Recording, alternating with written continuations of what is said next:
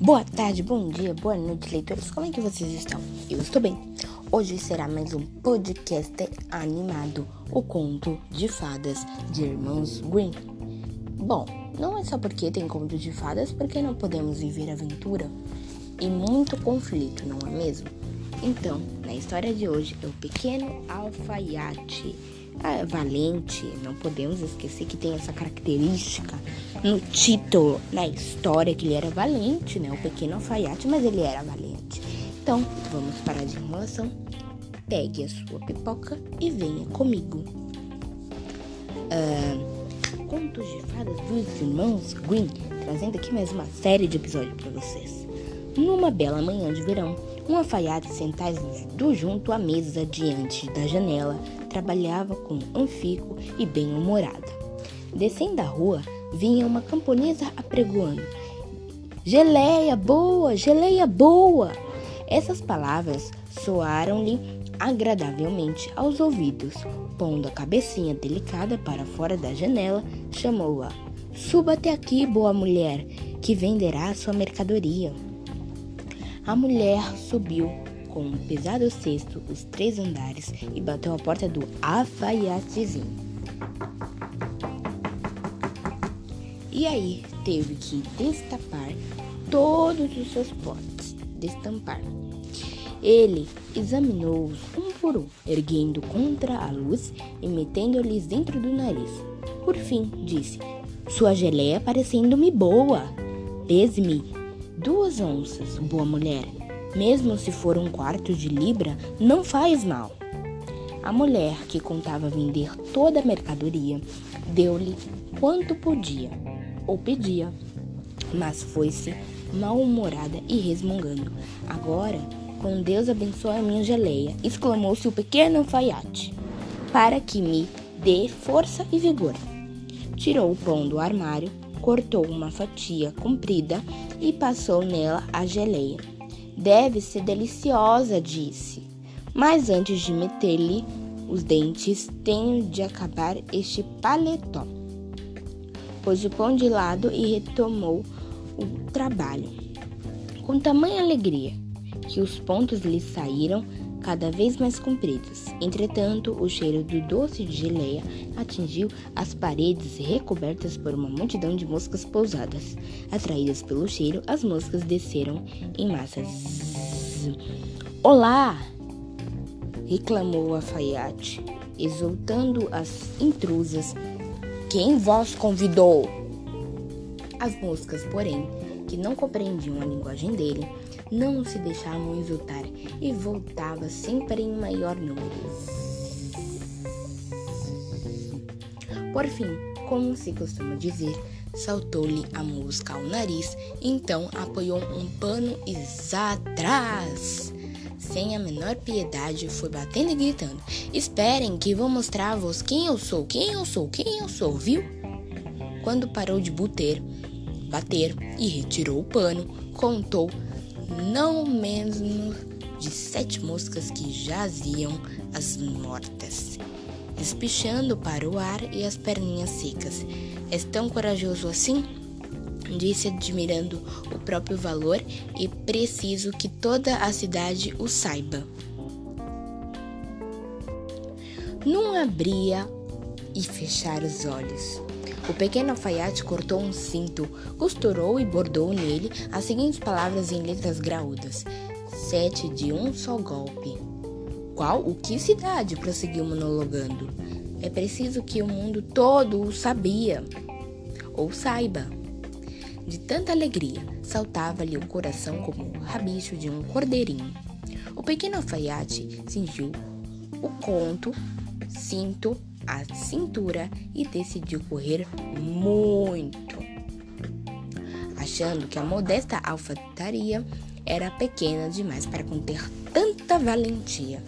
Antes de partir, esbugou a casa toda a fim de certificar-se se não havia nada para levar. Encontrou apenas um queijo velho que meteu no bolso. Diante da porta de casa, viu um pássaro emaranhando numa moita.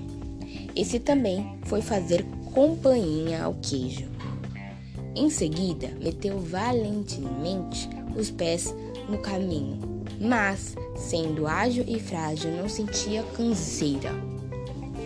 A estrada ia dar a uma montanha e, quando escalou mais alto, Pico deparou com um poçante gigante lá sentado a olhar distraidamente de um lado para o outro.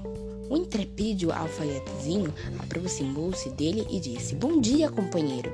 Estás aí sentado a contemplar qual vasto é o mundo, não é?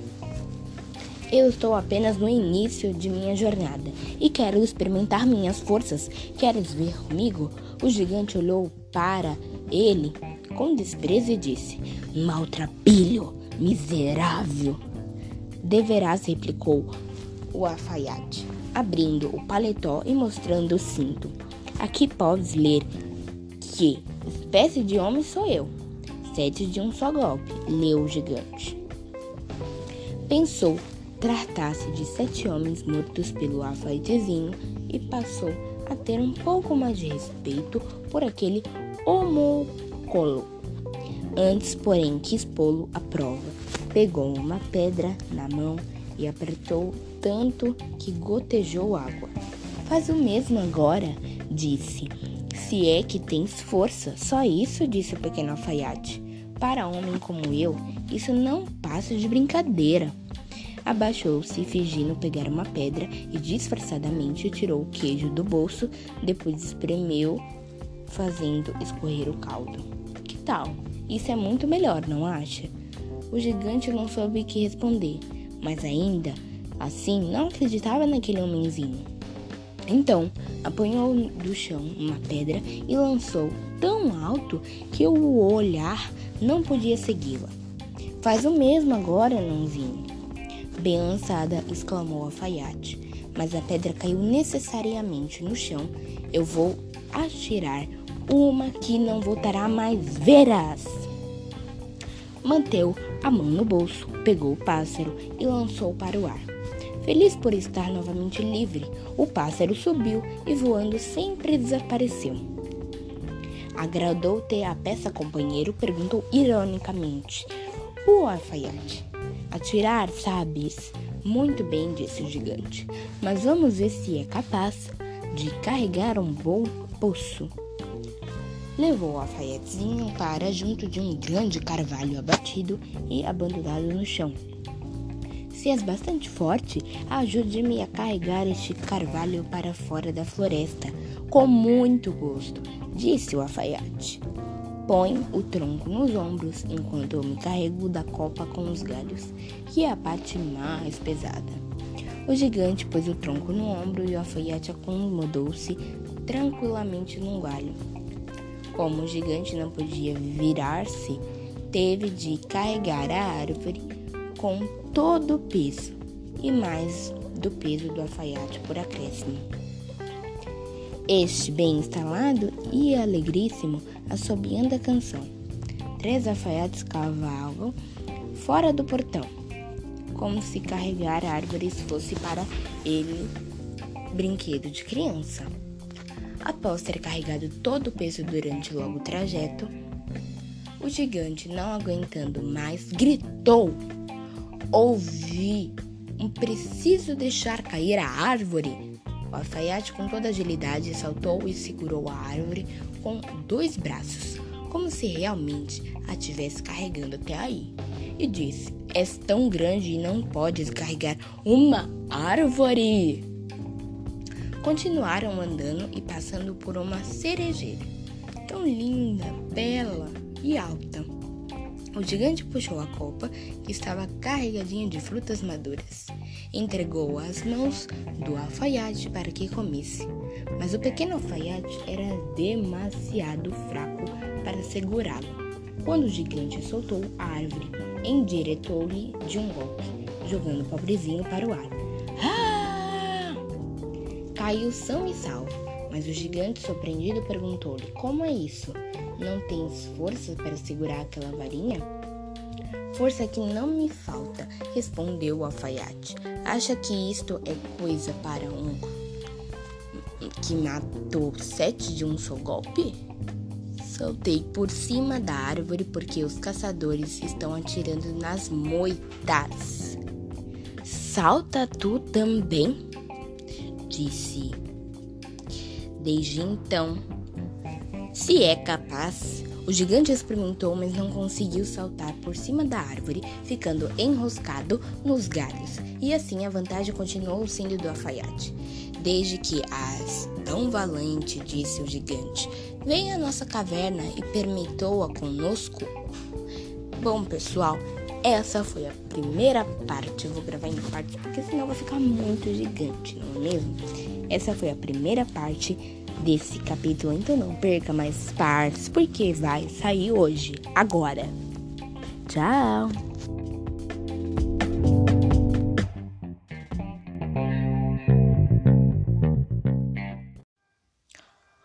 O pequeno alfaiate seguiu-o prontamente. Chegando na caverna, encontraram outros gigantes acocorados junto do fogo. Cada um deles tinha na mão um carneiro assado que estavam comendo. O pequeno alfaiate volveu o olhar à sua volta, pensando: Isto aqui é bem maior que a minha alfataria. O gigante indicou-lhe uma cama dizendo que podia deitar-la e dormir sossegado, mas a cama era demasiadamente grande para o pequeno alfaiate. Por isso, não se deitou, preferindo ficar agachado num cantinho escondido. Quando deu meia-noite, o gigante, pensando que ele estivesse dormindo profundamente, levantou-se, pegou em pesada tranca de ferro e desferiu tremendo golpe na cama. Certo de ter dado cabo daquele gafanhoto. Ao amanhecer, os gigantes foram para a floresta, completamente esquecidos do pequeno alfaiate. Mas eis que, inopinadamente, surge ele, feliz e galhofeiro. Os gigantes, espantados, receando que os matasse a todos, deitaram a fugir precipitadamente. O pequeno alfaiate foi andando, seguindo sempre o rumo que lhe apontava o nariz. Andou, andou e foi parar no pátio de um palhaço real. E aí, morto de descanso, cansaço, deixou-se cair no gramado, onde adormeceu profundamente. Enquanto estava dormindo, a seu redor foi se juntando gente. Descobriram o cinto e leram sete de um só golpe. Que nos querara esse guerreiro aqui em tempo de paz? Perguntavam entre si. Deve ser certamente senhor muito poderoso. Foram comunicar o feito ao rei, expressando a opinião de que, em caso de guerra, ele seria homem útil e importante. Por isso, não se devia a nenhum preço deixá-lo partir. Agradou ao rei tal conselho. Mandou, pois, um dos cortesãos aonde se achava o pequeno alfaiate para sim que acordasse convidá-lo a ingressar no exército real. O emissário deve ter-se junto ao dorminhoco. Esperou que se espreguiçasse e abrisse bem os olhos. Depois transmitiu-lhe a proposta. Exatamente para isso foi que vim aqui, disse o alfaiate. Estou pronto para entrar ao serviço do rei. Assim foi recebido com todas as honras e foi-lhe destinado a um alojamento especial. Os guerreiros, porém enciumados, ficaram com raiva do alfaiate e desejariam que estivesse a mil milhas dali. Como acabará com isto? Dizia um dos outros. Se provocarmos briga, ele liquida sete de um só golpe, então não poderemos com ele. Decidiram ir todos juntos à presença do rei e pedir exoneração. Não fomos feitos, diziam eles, para ficar junto de um homem que abate sete de um só golpe. O rei entristeceu-se à ideia de perder todos os homens por causa de um só e desejou que nunca lhe tivesse aparecido. Ficariam bem contentes se pudesse livrar-se dele, mas não ousava despedi-lo, com receio de que o assassinasse juntamente com todo o povo para depois se apoderar do trono. Refletiu longamente, até que, por fim, encontrou uma solução. Mandou dizer ao pequeno alfaiate que, como era tão grande herói, desejava fazer-lhe uma proposta. Numa determinada floresta do reino havia dois poderosos gigantes que vinham causando grandes danos com suas rapinas, crimes e incêndios. Ninguém conseguia aproximar-se deles sem arriscar a vida. Se o herói conseguisse dominá-los e matá-los, dar-lhe-ia a filha única por esposa e metade do reino como dote. Sendo os mais valorosos, cavaleiros o acompanhariam para auxiliá-lo. O pequeno alfaiate pensou com seus botões. Para um homem como tu, seria uma coisa maravilhosa. Uma linda princesa e metade de um reino são coisas que não se oferecem todos os dias. Então respondeu: Está bem, dominarei e matarei os gigantes. Não preciso do auxílio dos cem cavaleiros que abate sete de um só golpe. Não pode temer dois. O alfaiate pôs-se a caminho, seguindo pelos cem cavaleiros.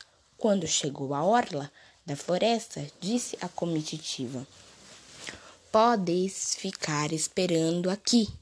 Com os gigantes eu me arranjei sozinho.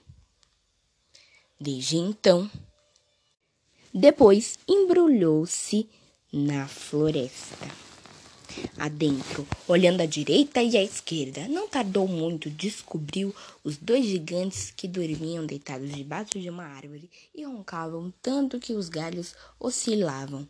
O pequeno alfaiate, com a máxima rapidez, encheu os bolsos de pedras e agilmente trepou na árvore.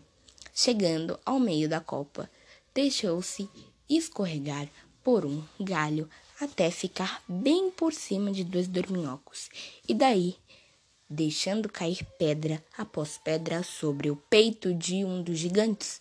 Durante algum tempo, este nada sentiu, mas por fim acordou e, dando com o cotovelo no companheiro, disse: Por que me esbate? Por que me esbate? Está sonhando? respondeu o outro, e não estou batendo. Deitaram-se novamente e retomaram o sono interrompido. O pequeno alfaiate então atirou uma pedra no segundo gigante. Que é isso? gritou ele sobressaltado. Por que me atiras pedras? Não te estou atirando coisa nenhuma, resmungou o primeiro. Discutiram um pouco mais. Como estavam muito cansados, acalmaram-se e tornaram a fechar os olhos. O pequeno alfaiate recomeçou o jogo. Escolheu a pedra maior e atirou-a com toda a força no peito do primeiro gigante. Isso já é demais! Rugiu ele. Levantou-se como um possesso e empurrou o companheiro contra a árvore que estremeceu toda. O companheiro pagou com igual moeda, completamente enfurecidos. Arrancavam as árvores, batendo com elas e tanto brigavam tanto se espancaram que acabaram caindo mortos os dois. Então o pequeno alfaiate pulou da árvore, dizendo: Que sorte a minha, não? Terem eles arrancado a árvore onde me achava. Senão, teria que pular de uma para outra como um esquilo. Mas os iguais a mim são bem espertos. Desembanhou a espada, desferiu alguns golpes certeiros no peito de cada um deles. Depois foi correndo contar aos cavaleiros: Está pronto. Despachei os dois, mas foi duro. Naquele espaço apertado, eles se viram obrigados a arrancar as árvores para se defenderem. Que adianta, porém, quando aparece um como eu, que abate sete de um só golpe? E não estáis ferido? perguntaram admirados os cavaleiros. Isto aqui é de boa raça, pilheirou o alfaiate. Nem um cabelo sequer me torceram. Os cavaleiros não podiam acreditar, por isso internaram-se, internaram-se na floresta e lá depararam com os dois gigantes nadando em sangue em toda a volta jaziam as árvores arrancadas. O pequeno alfaiate exigiu do rei a prometida recompensa, mas o rei, arrependido da promessa, pensou noutro meio para desenfilhar do indesejo herói.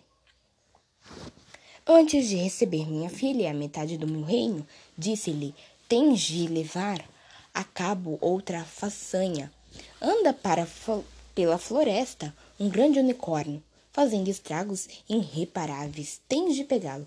Ora, um unicórnio me assista muito menos que dois gigantes. Sete de um só golpe é o que serve para mim.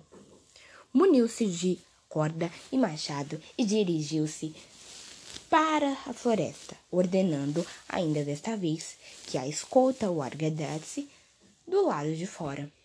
Não teve de procurar muito. O unicórnio logo apareceu, avançando diretamente contra o alfaiate com o firme propósito, propósito de atacá-lo sem muitas cerimônias. Devagar, devagar, disse ele.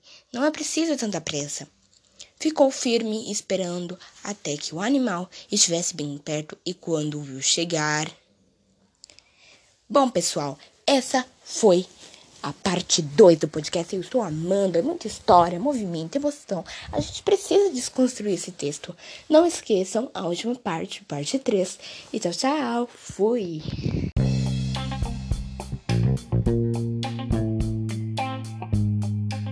Decidido. 20 para trás da árvore. O unicórnio arremessou-se contra ela com todas as forças, enfiando o chifre no tronco tão solidariamente que não conseguiu retirá-lo e ficou preso.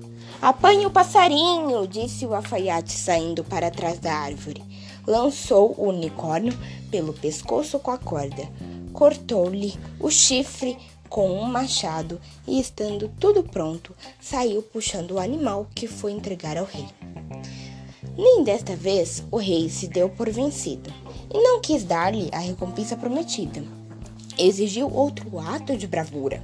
Antes de realizar as bodas, devia o alfaiate capturar um javali que vinham causando grandes estragos na floresta.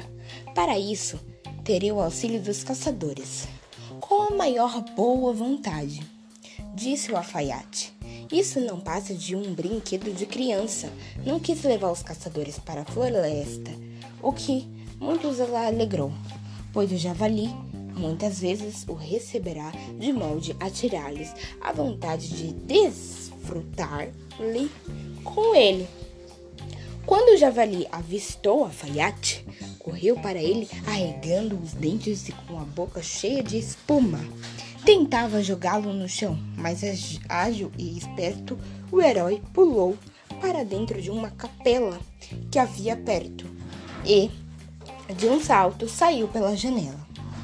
O javali entrará através dele dentro da capela, mas o alfaiate, com a máxima rapidez, deu volta e fechou a porta, prendendo dentro a fera enfurecida, a qual, por ser muito gorila ou, e ou estúpida, não podia saltar pela janela como fizera o alfaiate.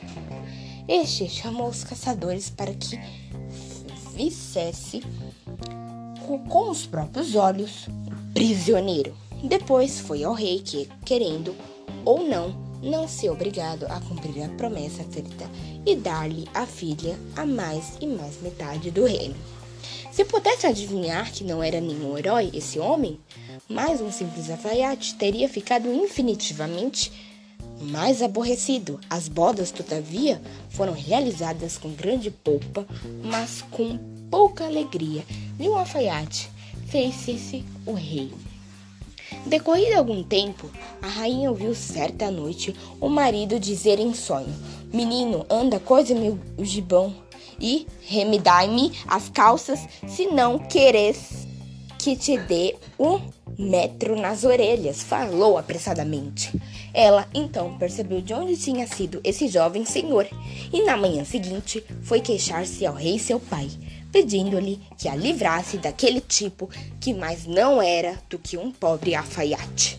O rei confortou-se dizendo: Na próxima noite, deixe aberta a porta do quarto de dormir. Do lado de fora estarão postados os meus criados. Assim que ele estiver dormindo, entrarão. Depois, bem amarrado, eles o levarão para um navio que conduzira para muito longe. A jovem rainha ficou muito satisfeita, mas o escudeiro do jovem rei, que tudo ouvirá sendo-lhe muito afeiçoado, revelou-se toda a conspiração.